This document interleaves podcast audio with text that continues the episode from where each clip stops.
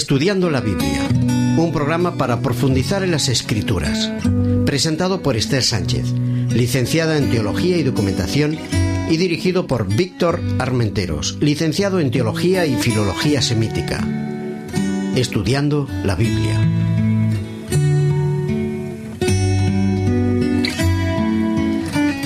Queridos oyentes, con todos vosotros para estudiar eh, Isaías. Bajo el título Consolaos, pueblo mío, estamos llevando a cabo una serie de programas que nos estudian con profundidad este libro del Antiguo Testamento. El tema de hoy es el número 8 y lleva por título Consolaos, pueblo mío. Y con todos nosotros, para ayudarnos en el estudio de este libro, está Víctor Armenteros. Hola Esther, ¿cómo te encuentras? Muy bien, ¿tú qué tal? Pues aquí estamos. Hoy vamos a hablar de uno de los textos más bonitos de Isaías, que es el capítulo 40, un texto en verso precioso. Espero que disfrutéis. Sí, con muchas, con muchas palabras de esperanza. Pues con ustedes la lectura de Isaías, capítulo 40. Leyendo la palabra.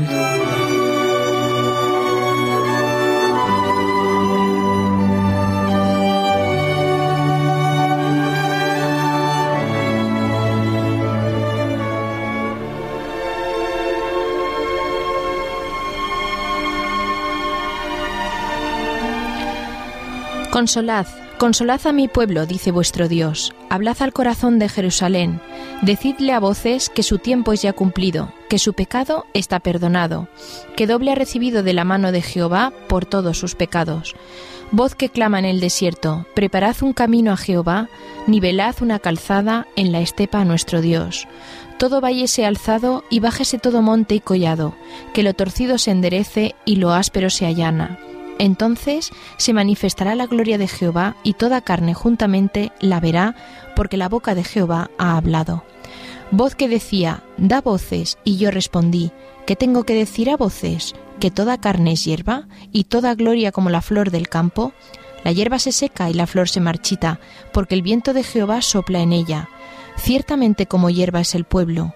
La hierba se seca y se marchita la flor, mas la palabra de Dios permanece para siempre. Súbete sobre un monte alto, anunciadora de Sión, levanta con fuerza tu voz, anunciadora de Jerusalén, levántala sin temor, di a las ciudades de Judá, ved, aquí está nuestro Dios. He aquí que Jehová el Señor vendrá con poder y su brazo dominará. He aquí que su recompensa viene con él y su paga delante de su rostro. Como pastor apacentará su rebaño en su brazo llevará los corderos, junto a su pecho los llevará, y pastoreará con ternura a las recién paridas. ¿Quién midió las aguas con el hueco de su mano y los cielos con su palmo? Con tres dedos juntó el polvo de la tierra y pesó los montes con balanza.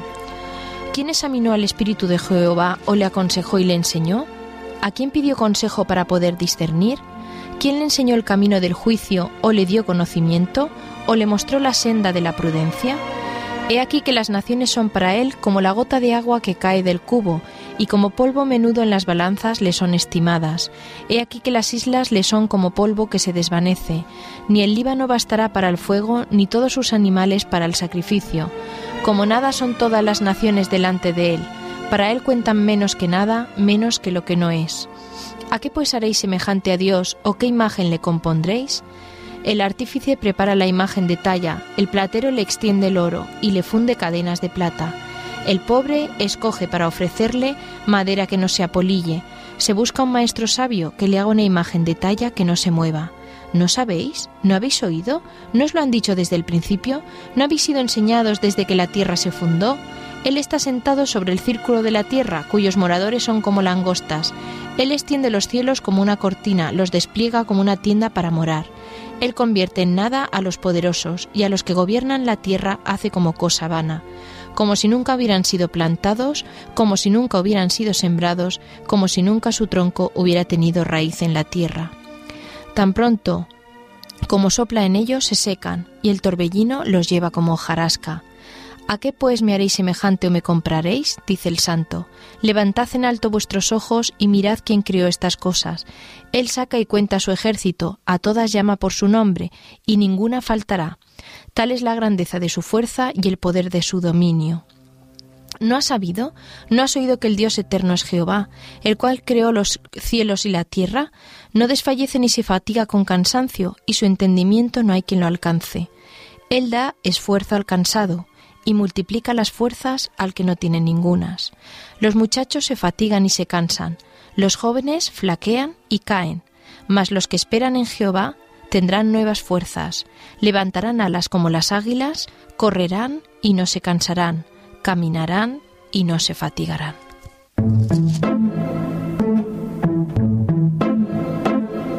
El secreto de las formas.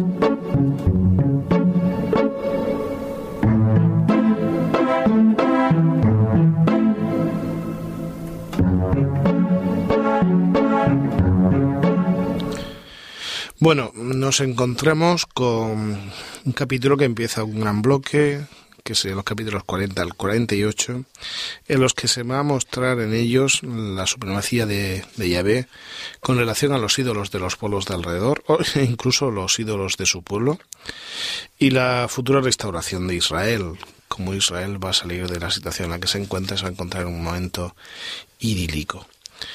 El capítulo 40, que es el que estudiamos hoy, mm, del 1 al 31, es un capítulo que sobre todo muestra buenas nuevas para Jerusalén, en contraposición con el capítulo 47, versículo 1 y 48, hasta el 48-22, que son malas noticias para Babilonia. Es el contraste que siempre existe entre estas dos ciudades, ¿no? Jerusalén y Babilonia.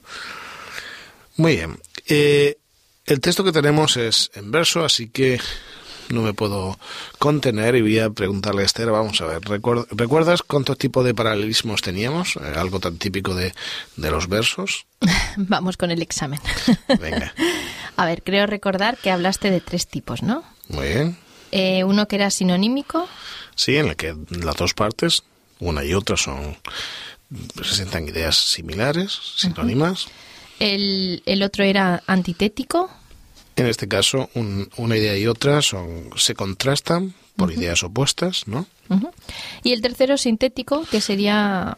¿qué? Un desarrollo, Un, segundo un desarrollo de la primera idea. un resumen, ¿no? Bien, pues yo te voy a comentar algunos de los versículos que tenemos hoy delante y tú me dices si es de un, de un tipo o de otro, ¿vale? Vamos a ver. La hierba se seca, se marchita la flor, mas la palabra de Dios nuestro permanece para siempre. Este sería sinonímico. Muy bien, la hierba se seca, se marchita la flor. Tenemos una comparación, ¿no? Esto es muy dedo, ¿eh? Esto pasa en algunos refranes en castellano también, ¿eh? Sí. Eh, de hecho, este versículo se repite con anterioridad en, el- la idea que en el versículo 7 la hierba se seca, la flor se marchita igualmente, ¿vale? Es como si se repitiese doble, ¿eh? El paralel- paralelismo. La verdad se- que nos recuerda mucho este capítulo a un refranero, ¿no? En español. Bueno, en sí, algunas, algunas partes. ideas. Algunas partes. Vamos a ver. Todo valle sea alzado y bájese todo monte y collado. Versículo 4. Todo man- valle sea alzado, ¿vale? Y bájese todo monte y collado. Este sería antitético, ¿no? Esto es lo contrario, ¿no? Claro. Si un valle tiene que subir Luego y un tiene- monte tiene, tiene que que bajar. bajar. ¿Vale? Pero está intentando la imagen de nivelar, ¿eh? que es una idea que luego vamos a comentar. Muy bien, eh, eso es una idea muy interesante. Aquí hay una idea muy bonita, que es el desarrollo del siglo XI. Es una idea que casi va repitiendo, desarrollando la imagen. Como un pastor apacentará su rebaño, en su brazo llevará los corderos, cuanto su pecho los llevará, y pastoreará, con ternura a las recién paridas. Qué idea tan bonita, ¿eh? Sí. Va desde un elemento más exterior, aunque va haciendo una serie de repeticiones parecidas. Rebaño, cómo toma un cordero, cómo lo acerca a su pecho y cómo le da ternura. Ese es el proceso de relación de Dios con el pueblo, ¿no? De, del exterior al interior, ¿no? Acercándoselo hacia él. Es un texto que va a aparecer mucho, esa imagen va a aparecer mucho en, en Isaías. Como Dios desea que el pueblo no busque sus fuerzas, sino que progresivamente se vaya acercando hacia él. Una idea interesante, ¿verdad? Muy bonita.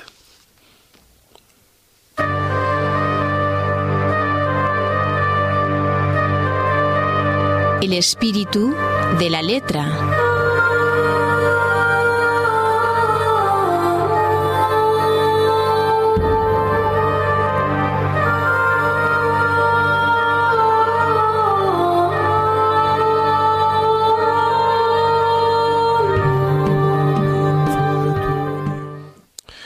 Bueno, eh, hasta el momento, por lo que ya hemos estudiado Isaías, podríamos hacer ya una síntesis. Nos vamos a encontrarnos entre dos grandes poderes, Asiria y Babilonia.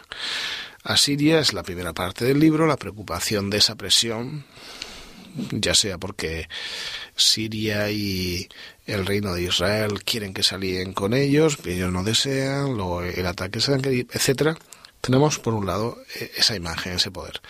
Luego tenemos el desarrollo de la histeria de Ezequías, Aquí es un poco la bisagra entre una serie de oráculos y otros. Y después encontramos Babilonia. Babilonia que va a empezar a adquirir progresivamente importancia hasta que al final se empiezan a hacer oráculos con relación al futuro. Los primeros oráculos tenían una carga de futuro, pero también una carga de, mensaje profético para los coetáneos. Y luego Babilonia con relación al futuro, que va a ser el problema que va a haber en ciernes. Este capítulo es un capítulo de consuelo y de grandeza de Dios. Por un lado, que ha de tranquilizarse Sión, que ha de tranquilizarse el pueblo de Dios. ¿Por qué? Porque Dios está por encima. Y Dios no es cualquier Dios.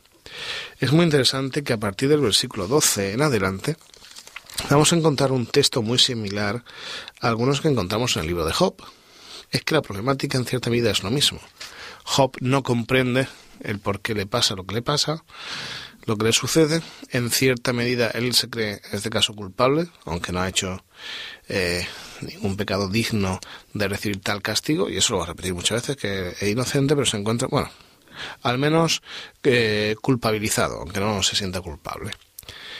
Y Dios va a decirle, bueno, vamos a ver, si al final quién está por encima de todas las cosas, quién está en los cielos y cómo se conoce las cosas ¿Dónde estabas tú cuando yo creé el mundo? Bueno, un poco este capítulo de Isaías va hacia ese Dios trascendente, ese Dios del universo que es capaz de oscurecer el consejo de los que se creen sabios porque él es muy superior, él tiene la visión completa de las cosas. Antes de esta sección, nosotros encontramos unas palabras de ánimo, de consuelo de Dios, porque el pueblo está deprimido, está preocupado, ha pasado momentos difíciles y, y no sabe muy bien cómo va a ser su futuro. Y es muy interesante porque hay una serie de heraldos, de emisarios que van a ir dando mensajes.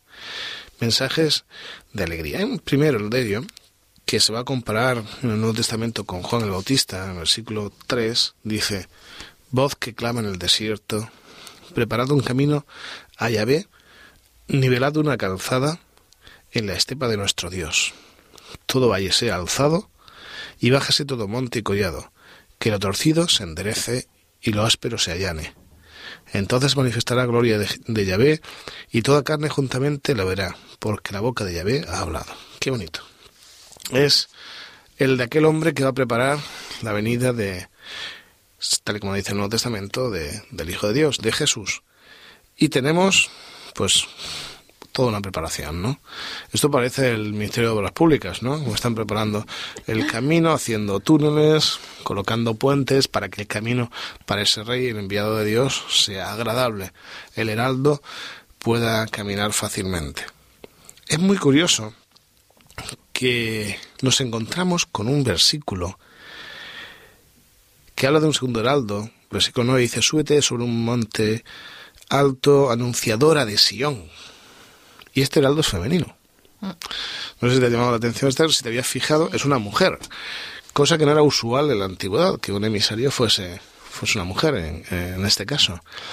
¿Sabes si igual si pensamos que el texto, y lo dice el Nuevo Testamento, que el texto anterior hacía en relación a Juan el Bautista, esta mujer, que es la primera que anuncia que llega el Mesías, en realidad hace referencia a la primera mujer que anunció cuando Jesús era un niño, que ese niño era el enviado de Dios, Ana. ¿Recuerdas Simón y Ana?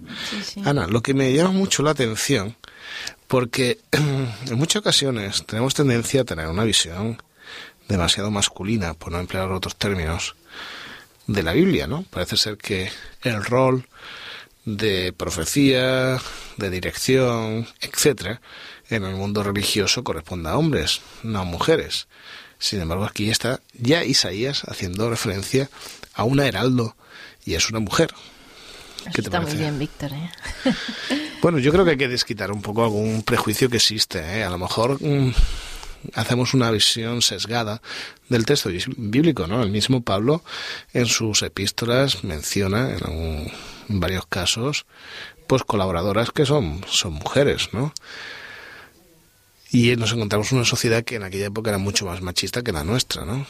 Y iba a ser el, mismo Pablo que iba a decir que no hay ni judío ni, ni gentil, ni siervo ni esclavo, ni hombre ni mujer. Y no está intentando decir que con ello se pierdan los géneros, sino que la igualdad en el cristianismo nos hace necesarios a ambos, ¿no? Y esta idea es muy bonita, ¿eh? la, idea de, un emisario femenino. Y sobre todo desarrollar la idea en estos versículos que me gusta mucho, de que Dios tiene amor, misericordia se va a decir en cierta medida, y tiene también poder. Porque a veces las dos cosas no se dan juntas, muchas veces no se dan juntas, ¿no? Hay quien tiene poder, mucho poder, y no siempre tiene misericordia, no tiene amor. Y hay quien tiene mucho amor, pero no tiene posibilidades, ¿no? Capacidad de solucionar cosas. Sin embargo, a Dios hay amor y poder, ambas juntas. Y Dios quiere, pero lo bueno de que quiere es que puede. Eh, y Él además pone su tienda con nosotros. Él va a decir, que Él pone su morada junto a la nuestra, Él habitará con nosotros, es la Shekinah, la presencia de Dios. Una idea preciosa.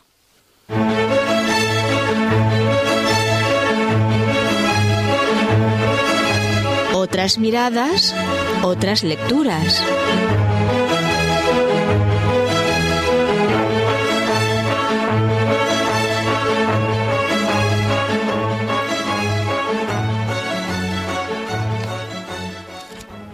Tenemos en esta ocasión un libro titulado Cristo en Isaías. El autor eh, F. B. Meyer.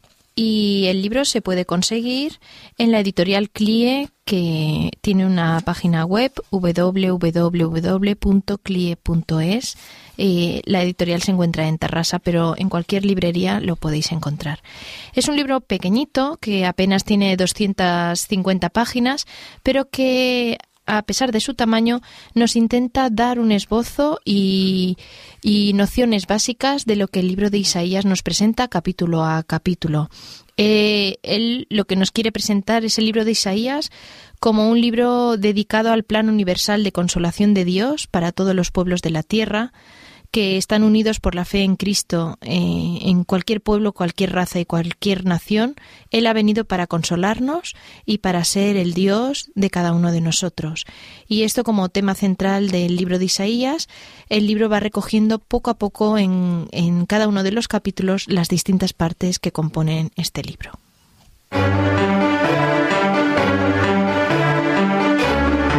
A viva voz.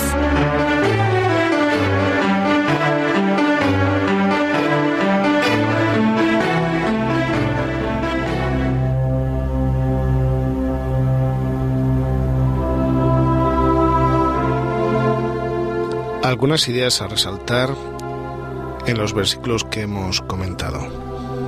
La primera, y me parece sumamente interesante, hace relación a Juan el Bautista y a Ana, y es el de aquellas personas que preparan el camino. Seguramente la sociedad en la que vivimos, llena de competitividad, de protagonismos, en la que todos deseamos nuestros tres minutos de gloria en algún espacio multimedia, Dios nos propone estilos de vida distintos. Y uno de ellos, no siempre comprendido, es el de la gente que prepara caminos, que los allana, que los nivela, que arregla los muros que están caídos, desconchados, y que permiten que luego otros lleguen tranquilamente, que avancen y crezcan y que hagan grandes cosas. Yo admiro mucho a esas generaciones que se han pasado la vida dando, preparando caminos. Nosotros que somos hijos de la segunda generación después de la Guerra Civil Española, hemos visto cómo ha habido una generación que ha tenido que vivir en condiciones precarias y ha vivido toda su vida para hacer que sus hijos, sus familiares, tuviesen oportunidades. Y se pasan la vida dando. Y a veces hasta se les olvida. y no se les tiene demasiado en cuenta, pero son los que han facilitado que hayan caminos y que otra gente llegue o lleguemos algo más lejos. Con relación a la religión es lo mismo. No todos están llamados a ser los líderes de la casa de Israel, de los líderes de la iglesia. Algunos quizá estamos llamados a preparar caminos, a hacer que nuestros jóvenes, que los que vienen detrás de nosotros, encuentren la vía más fácil para encontrarse con Cristo, con el Señor. Y entre muchos de aquellos que silenciosamente han mantenido la religiosidad a lo largo de los siglos, seguramente hay muchas mujeres.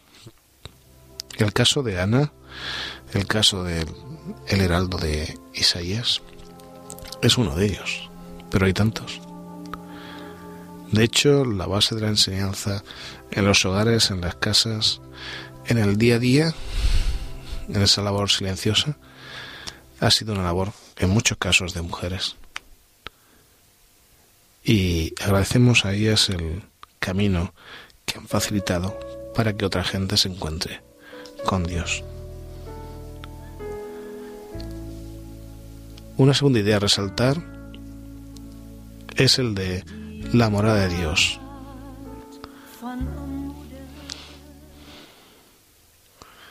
¿Sigo? Es que me he bloqueado. ¿Quieres cortar en yo después corto. ¿Tienes la idea? Sí. Haz un segundo de silencio y sigue.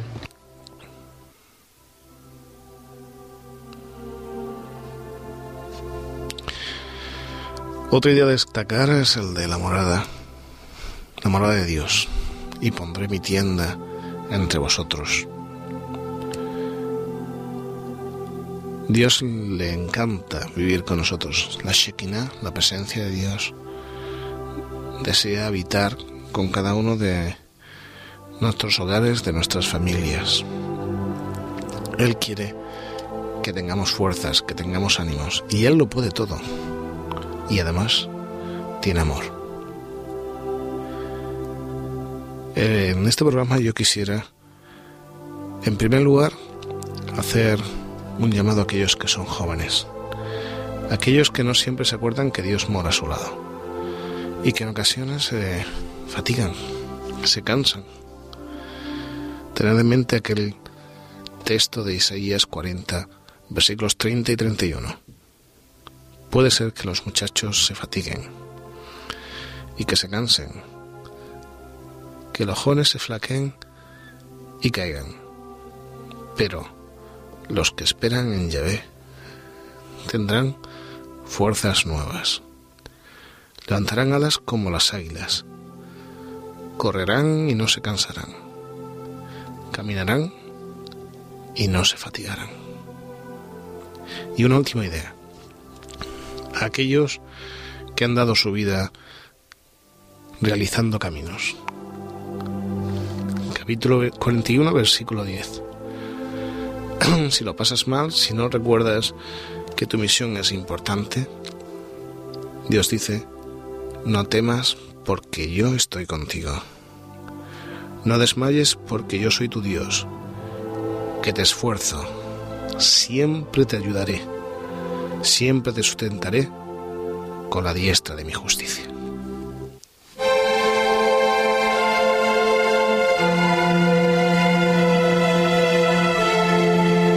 De todo corazón.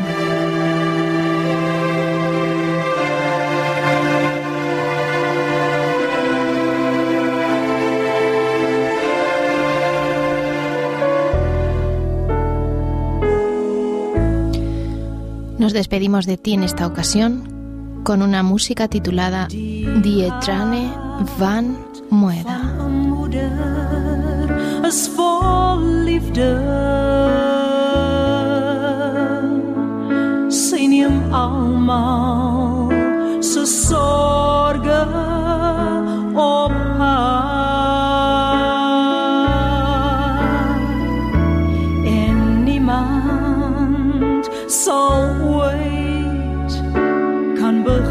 diep a Wat een moeder.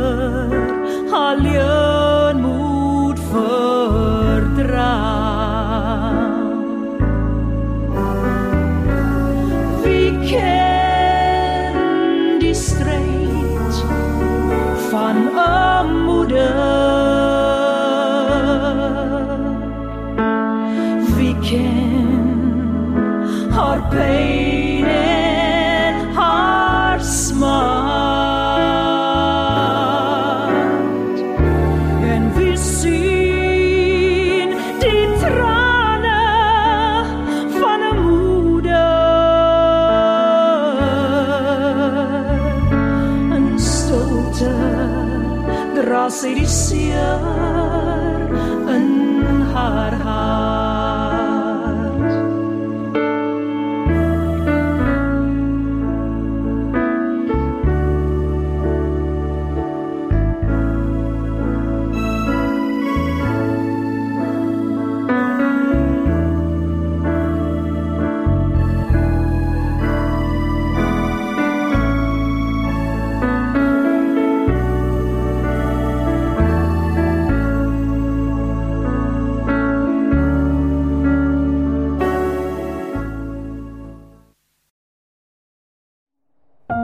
Producido por hopmedia.es